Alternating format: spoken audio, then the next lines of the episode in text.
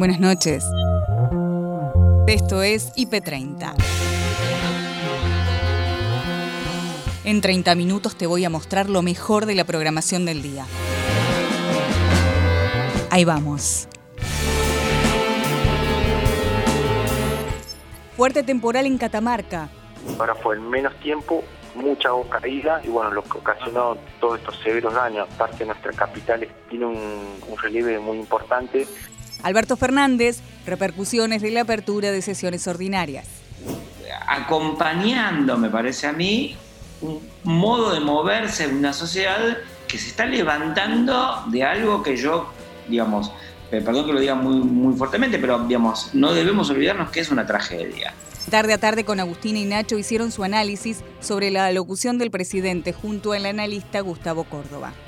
Y la idea de estos discursos de apertura de sesiones es la de resignificar a la acción política, resignificar a la actividad política. COVID-19, ¿cómo estamos este 2021? Vacunación. A nosotros por el acuerdo COVAX nos corresponden unos 9 millones de dosis, porque en realidad lo que hace este acuerdo de, que, que dijiste la Organización Mundial de la Salud y las Naciones Unidas es asegurar que los países puedan recibir en forma equitativa vacunas a un bajo costo.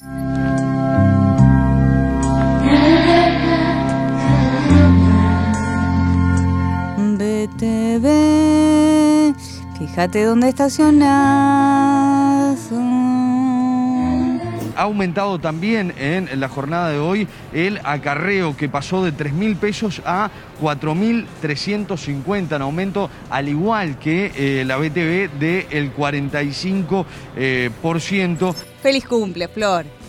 La verdad que soy una privilegiada que me tocó vivir una, una vida que no muchas tuvieron, no que no muchas, que muy pocas han tenido, porque que de verdad yo soy agradecida de que a mí esta, esta carrera me abrazó y, y pude hacer cosas que ni me hubiera imaginado. Y, Soy Rada, genio. Y ahí vemos a Bianca que se va a preparar una chocolatada. Agarra la cuchara, saca la cuchara, agarra y saca la tapa, saca la tapa, saca la tapa. Y saca la tapa de la chocolatada y va a poner una cucharada de cacao. Le coloca una cucharada de cacao y va por más. ¿Alguien dijo sabor? ¿Alguien dijo joropo? ¡Mira lo que es esa chocolatada, Bianca! Y la agarra y la va a tomar. Y la agarra y la va a tomar y la toma.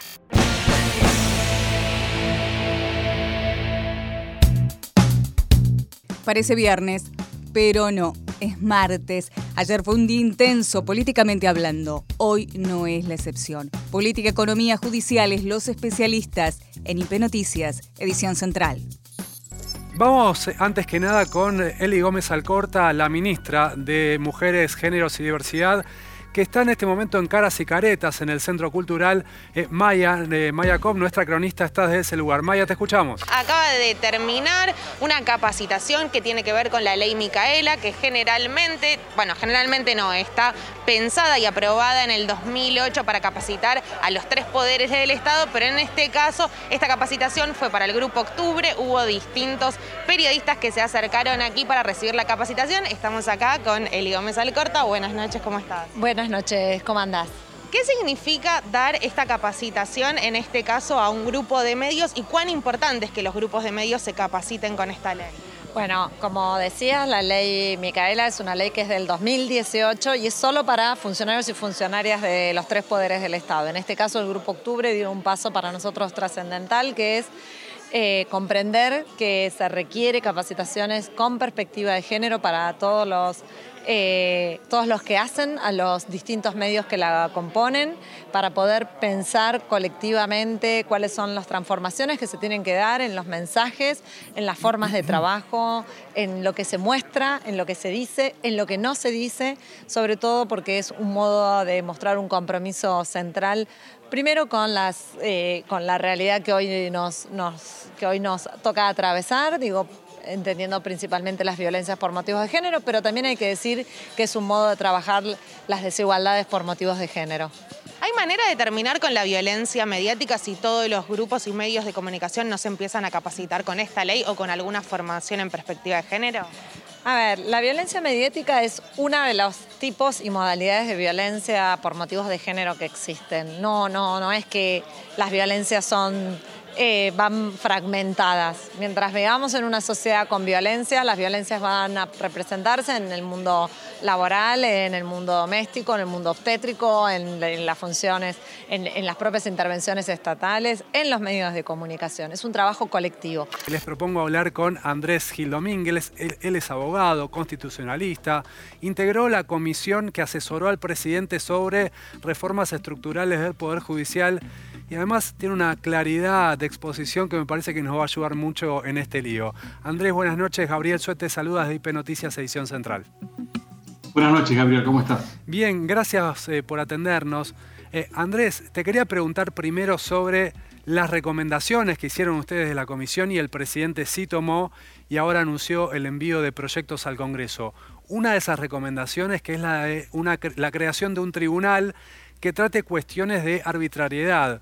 Eh, interpretan algunos que esto es una forma de acotar la competencia de la Corte Suprema. Siendo lo más didáctico posible, ¿qué me puedes explicar de este tema? Que por el contrario lo que se está haciendo es tratando de ampliar el derecho de las personas de poder tener un tribunal que revise seriamente y le dé una respuesta frente a las sentencias arbitrarias que se dictan a diario por cámaras federales o por tribunales superiores. Andrés, hoy, arbitrariedad quiere decir que simplemente no estuvo bien sostenida, bien fundada eh, una sentencia determinada. Claro, por ejemplo, cuando se dicta una sentencia y se aplica una ley derogada, o cuando se dicta una sentencia y se acusa a una persona en base a una prueba que nunca se produjo, Bien. o los fundamentos del fallo no tienen absolutamente nada que ver con los hechos del caso. ¿Esto es algo que pasa habitualmente? Esto pasa habitualmente. A la Corte le llegan por año 27.000 causas. El 90% de las causas que le llegan son por sentencias arbitrarias. Mirá vos, 90, 90 y pico por ciento. De ese, ese 90% que le llega, la Corte Suprema de Justicia rechaza, sin dar ningún fundamento, porque hay un artículo del Código Procesal Civil y Comercial que la habilita. El 280, el famoso 280. El, el famoso 280, que ya recibimos dos condenas de la Corte Interamericana de Derechos Humanos por ser contrario a la Convención Americana, porque no se puede dictar sentencias sin fundamento. Entonces, de, ese, de ese cúmulo que llega de sentencias, un altísimo porcentaje, un 90 y pico por ciento, son rechazadas sin ningún fundamento. Para llegar a la Corte hay que pagar un depósito de 100 mil pesos y la Corte no tiene plazos para resolver. Entonces, eh, la idea es no restarle competencias a la Corte, no restarle ningún poder a la Corte, sino habilitar un tribunal anterior a la Corte Suprema de Justicia, mediante el cual se puede acceder de forma gratuita, en donde existan salas especializadas que resuelvan y den una respuesta a estos planteos de arbitrariedad, para que de esta manera las personas tengan un tribunal que responda en un plazo determinado, con fundamentos, de forma gratuita. Martín Castelle, de Defensa Civil de Catamarca, contó los daños que provocó el temporal que azotó a la ciudad fue una de las más grandes que tuvo consecuencias como las de hoy, las de ayer, perdón, eh, en nuestra ciudad capital y alrededores también que nosotros les llamamos el Gran Valle Central. Y, anteriormente fueron más, eh, la caída de agua fue en mayor tiempo, menor cantidad de agua caída. Ahora fue en menos tiempo, mucha agua caída y bueno, lo que ocasionó todos estos severos daños, aparte nuestra capital tiene un, relieve muy importante y una y una pendiente que va todo hacia un río central que se llama el río del Valle, bueno, todo eso lleva mucha agua, todas las calles llevan, desembocan ahí y van con mucha velocidad y mucho caudal de agua. Martín, muy buenos días. Te quería consultar acerca de una información que había también llegado acá a nuestra redacción en IP Noticias, y es que alguno de los hospitales de allá de, la ciudad capital de Catamarca había estado afectado por las fuertes inundaciones. Bueno, ¿cómo, cómo afecta esto? ¿Qué, consecuencias genera en el marco del plan de vacunación, ¿no? naturalmente? Y por otro lado, eh, ¿rige todavía la alerta del Servicio Meteorológico Nacional? ¿Cómo cómo se están preparando para posibles nuevas inundaciones. Eh, sí, es muy acertada tu, tu, pregunta. Eh, tuvimos oh, que el hospital de emergencia, el zonal que tenemos aquí se llama San Juan Bautista, ingresó agua se tuvo que trasladar la terapia intensiva a otros puntos en el lapso que, que estábamos realizando el trabajo de desagote y posteriormente a las 5 de la tarde se volvió a normalizar lo que es el hospital de emergencia. Se suspendió el tema de la vacunación no ahí en el hospital, sino en otro extremo de la ciudad que se llama Predio Ferial, donde teníamos, eh, junto con el Ministerio de Salud, la vacunación casi de 500 personas con mayores de 80 años. Bueno, se las suspendió y se las pasó para hoy justamente por la inclemencia climática y el riesgo de vida que corre las personas que puedan trasladar a los ancianos hasta ese lugar. Así que en esas circunstancias son las que hemos tenido en el día de ayer específicamente. En IP Noticias, primera edición, Alejandra y Ariel analizaron el discurso presidencial junto al analista político Pablo Semán. Un discurso que no tiene por la temporalidad de ese discurso no es todo para hoy, pero tampoco es el futuro intangible. Está, digamos, acompañando, me parece a mí, un modo de moverse en una sociedad que se está levantando de algo que yo, digamos, eh, perdón que lo diga muy, muy fuertemente, pero digamos, no debemos olvidarnos que es una tragedia. ¿no? Porque, digamos, el, el nivel de pérdidas que tuvo nuestra sociedad, objetivas y subjetivas, es tan grande que bueno, es una convalecencia donde estamos, una, recuperación realmente. Entonces, esa temporalidad me parece que acompaña esa sensación de la sociedad, insisto, con esa síntesis que hace Alberto Fernández de, su propia fuerza, del frente de todos. Pablo, eh, te propongo ver algunos fragmentos y vamos charlando a medida que vamos avanzando. Uno de los temas que se debe haber agregado a último momento, por supuesto que quizás hace 20 días no lo tenía pensado el presidente, pero lógicamente lo tuvo que agregar, es eh, lo relacionado con el vacunatorio VIP. Esto fue lo que dijo el presidente de la República. Las reglas se deben cumplir. Si se cometen errores, la voluntad de este presidente es reconocerlos y, corregirlos de inmediato. Sí, miren, se cometieron errores, reaccionamos rápido, estuvo muy mal y además eh, hay un tipo de críticas que enfrentamos a, propósito de esos errores que es sumamente desleal. Parece que, digamos, eh, cuando Alberto Fernández tiene la oportunidad de expresarse de forma extendida, le puede dar lugar a todas sus contradicciones y decir, bueno, esto queda en este lugar, esto queda un poco más acá. Y entonces me, parece que es una enunciación completa que da cuenta, me parece que de, las dos realidades realmente. yo me, muevo hacia cierto acuerdo con lo que él dice, es esto no se puede permitir, esto tiene que tener sanción, esto tuvo una sanción y además hay una lógica de la crítica que excede digamos, la intención de corregir el hecho o de investigar sus consecuencias. Perfecto. Eh, creo que es una expresión, eh, digamos, compleja y equilibrada de, lo que pasó hasta acá. Y, me parece que deja abierto un, paréntesis sobre qué va a pasar de ahora en más, ¿no? y eso lo compromete a él, al gobierno. Repercusiones del discurso de Alberto Fernández en tarde a tarde, Agustina y Nacho hablaron con el analista político Gustavo Córdoba.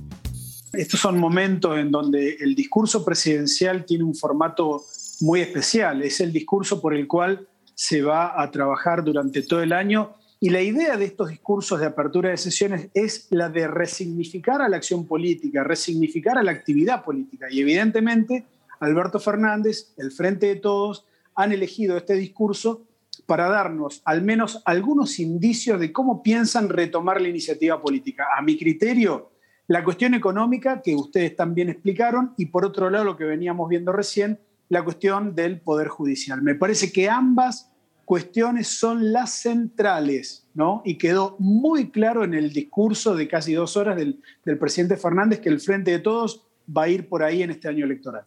¿Qué te parece, Gustavo, respecto de las miradas de los otros actores políticos? Lo veíamos flanqueado ahí al presidente Cristina Fernández de un lado, Sergio Massa del otro. ¿Cuánto hubo, no solo de su presencia física, por supuesto, porque les correspondía, pero además de relevancia política, ¿no? Para ese trío allí presentando el gobierno y también por la oposición, ¿no? Y los dichos que hemos escuchado a lo largo de la tarde. es un power trio, ¿no? Cada, cada gesto es analizado hasta el infinito y de verdad me parece que ahí hay algo eh, simbólico, ¿no? También estos discursos tienen una alta carga simbólica. Ese gesto de unidad, de estar los tres juntos, manda un mensaje que es realmente mucho más allá de lo electoral y mucho más allá de lo coyuntural, ¿no? Recordemos la elección de hace cuatro años, en la cual el país se pintó de amarillo, el peronismo fue dividido en cuatro, en cuatro fracciones, ¿no? Mm. Randazo, el Frente Renovador, el Unidad Ciudadana y el PJ Nacional. Esas cuatro hoy están juntas en el frente de todos. Por lo tanto, creo que ahí hay un mensaje muy, muy directo al corazón del frente de todos, como diciendo, bueno, podrá haber muchos problemas, pero la unidad es el camino. Gustavo, y como te preguntaba Agus, por el rol de la oposición en este caso, que convocó para una manifestación, para un cacerolazo en realidad a las 8 de la noche, porque entiende que no hubo autocrítica suficiente con respecto al escándalo de las vacunas. Ahí, ¿qué, qué balance haces y si crees que es adecuada esa crítica que está haciendo la oposición? Hubo un esbozo, ¿no? De, como de pedir disculpas que no fue cerrado completamente por el presidente pero interpreté que fue como un pedido de disculpas. Medio raro, pero sonó así. Ahora, creo que la oposición también tiene sus problemas, ¿no? Más allá de que está bien y es legítimo que hagan oposición, eh, todavía no pueden resolver quién manda o quién fija la cantidad y la calidad de los discursos. Sin ir más lejos, lo del otro día, lo de las bolsas simulando cadáveres, me parece que es algo que todavía les va a pesar y en las convocatorias que hagan de aquí en adelante va a haber como un sesgo que les recorre el espinel, porque indudablemente hay un electorado que votó a la oposición y que hoy está mirando con suma atención su radicalización discursiva, ¿no? Es como que en el mundo ha quedado Bolsonaro, ha quedado algún que otro dirigente, ya no está Donald Trump, y evidentemente en la Argentina lo que está tratando de hacer, al menos los que manejan la oposición en términos ideológicos y discursivos, es la de evitar fuga de votos, por ejemplo, hacia el lado de Esper, que es razonable que en este contexto electoral pueda crecer un poco más, justamente a expensa de Cambiemos. Seguimos cuidándonos. Pies Lapka y Gaby Sagordo nos explican cómo estamos con la campaña de vacunación contra el COVID en nuestro país. La Argentina ya cuenta con 4 millones de dosis de la vacuna contra el coronavirus. Ahora la pregunta es, Gaby, ¿cómo continúa ¿no? la campaña de vacunación acá en la Argentina? Bueno, esto da un aire y permite seguir avanzando en los distintos grupos prioritarios para la vacunación. Vamos a ver cuáles son las vacunas que tenemos disponibles en la Argentina ahora, cuántas son las dosis aplicadas, ver un poquito dónde estamos situados en cuanto a números. Vos decías, Pía, que ayer llegaron en más de 730 mil y tenemos ahí un total de vacunas Sputnik B, que son también las que llegaron ayer, de 2.470.540 dosis. ¿no? Hay que tener en cuenta que son dos dosis, alcanzan para vacunar a la mitad de la población. Aunque de esta cantidad de dosis, la mayoría son primeras dosis, ¿no? Tenemos más de un millón 600.000 de primeras dosis y menor cantidad, 810.000 de segunda dosis, porque van a ir llegando después y lo importante ahora es poder inmunizar a mayor cantidad de población con esa primera dosis. Hay otra vacuna que también tenemos disponible en el país, que es la vacuna Covishield, que llegaron 580.000, la vacuna que llegó desde, desde la India con la tecnología de AstraZeneca. Esto permitió avanzar, por ejemplo, en la ciudad de Buenos Aires con la vacunación de los mayores de 80 años.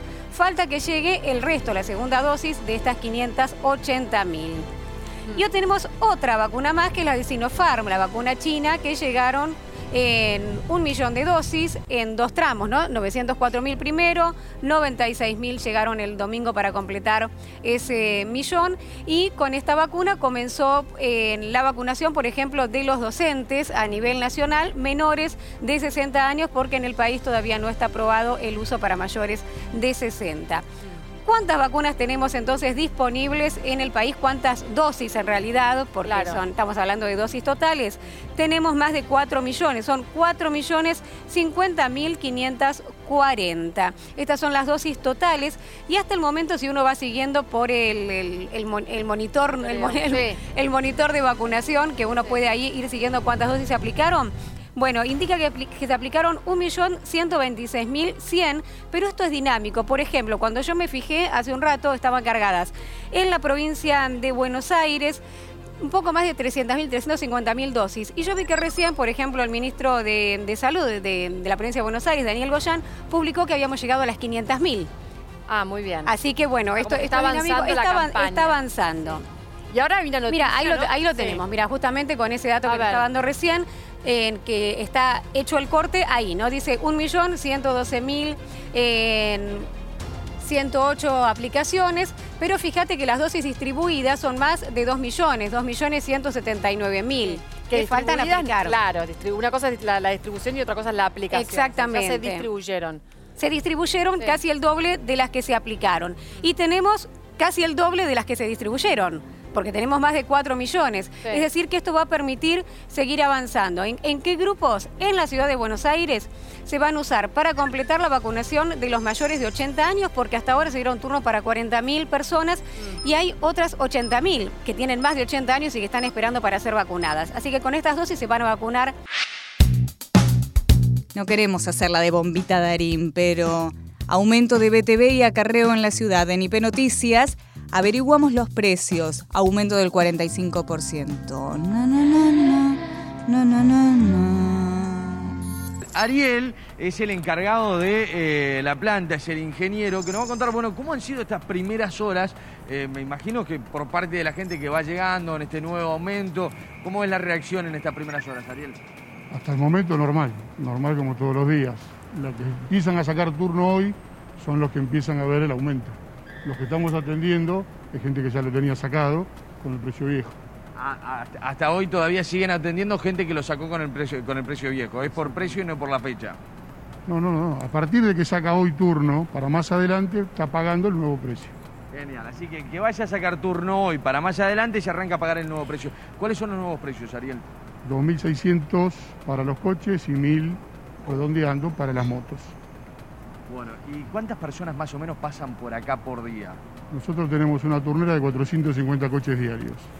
450 personas. El tiempo que demora eh, aquella persona entra en el auto y en qué momento se va con o sin la, la, verificación, pero cuánto tiempo demora en irse. El momento que ingresa hasta el final, entre 10 y 15 minutos, no más de 15. 10 o 15 minutos. Vamos a ver un poco cómo, cómo trabaja la, planta mientras hablamos eh, también de, lo que son estos aumentos. Decíamos 45% eh, por ciento es el aumento que, ha tenido, que ha sufrido en la jornada de hoy, que como nos contaba Ariel, Sí. No, y también saber, ¿no? Cuál es el método de pago, si hay que ir con el dinero en efectivo, si se hace débito, eh, si se puede pagar con QR, si hay tal vez alguna alternativa para pagarlo en cuotas, aquel que no pueda.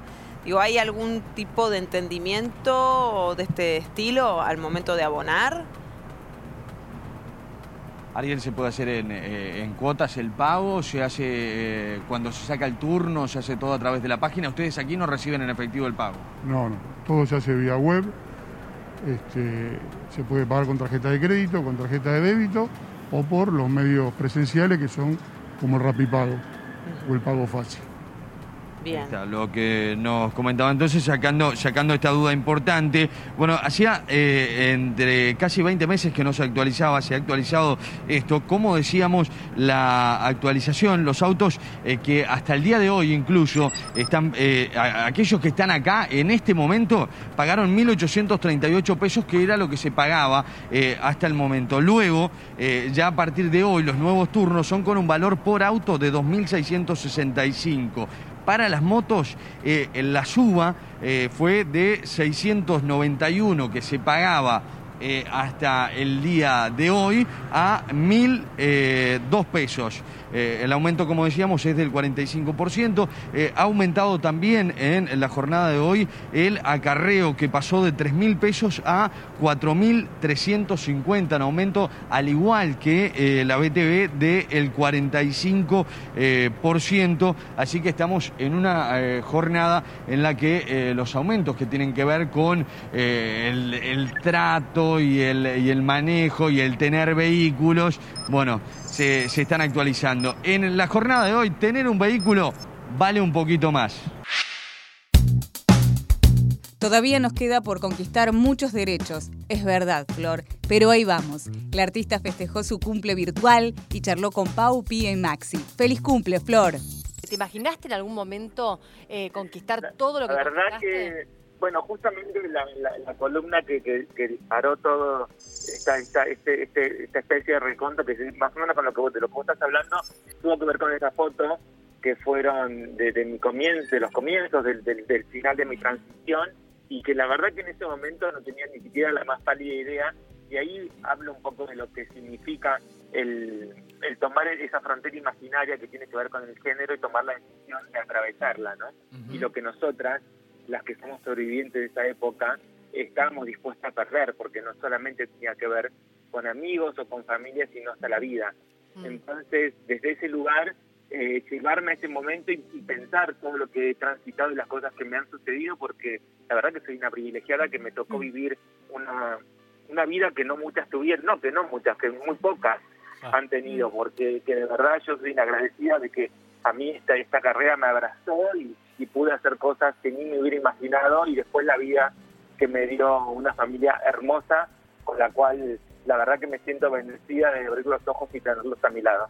Florencia, ¿cómo estás? Paula Jiménez te habla, me pone muy contenta. ¿Cómo andas, Paula? Mucho tenerte, un gusto también para mí. Eh, quería preguntarte porque en la nota hablabas también de que sos una sobreviviente y a mí me parece importante porque cumplís 46, si no me equivoco, ¿no?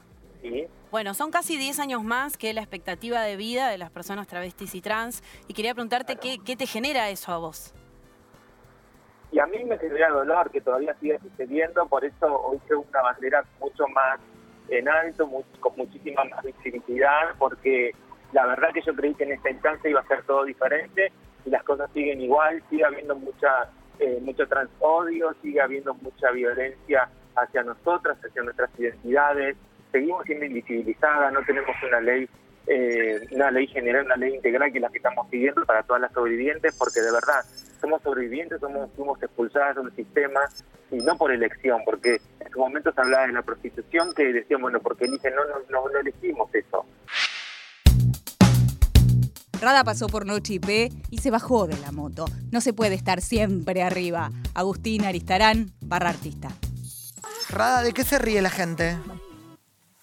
Eh, de las desgracias de, otros. ¿De las desgracias? De las desgracias de otros. ¿Vos también te reís de eso? Obvio. O sea, ¿buscás ahí para hacer reír? Como si fuera un paracetamol. Yo me río de las mías, en realidad. Me, gusta buscar ahí.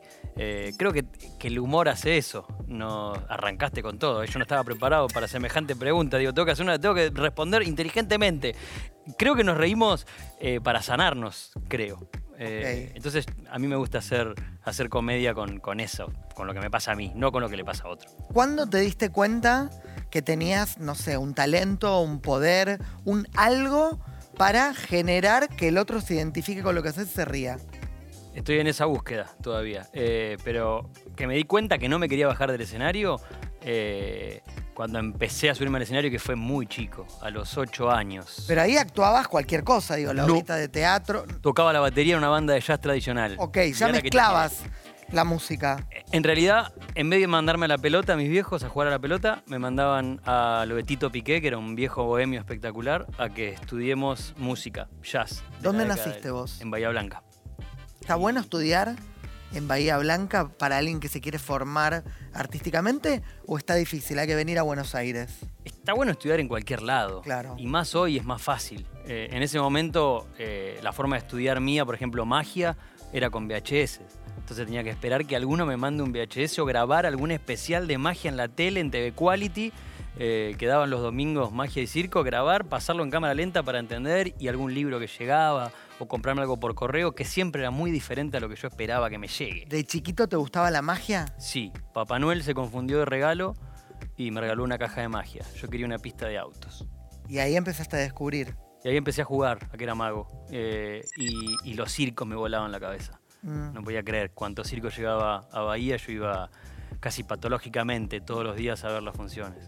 Y empecé a jugar y, empecé a hacer malabares en los semáforos y empecé a ganar plata con eso y empecé a comprarme más trucos o venía a estudiar acá a Buenos Aires por el día. Llegaba a la mañana y a la noche me volvía eh, a tomar clases de magia, eh, de teatro, de baile, de, lo que creía que tenía que hacer, no sé. Sos un hombre como multiplataforma, estás en Flow, mm. estás en Netflix, um, usás el Instagram, te sigue un montón de gente, ¿cuánta gente te sigue? Eh, un millón y medio. Un millón y medio de personas. ¿Haces videos para YouTube? Sí. ¿Usas Twitter también?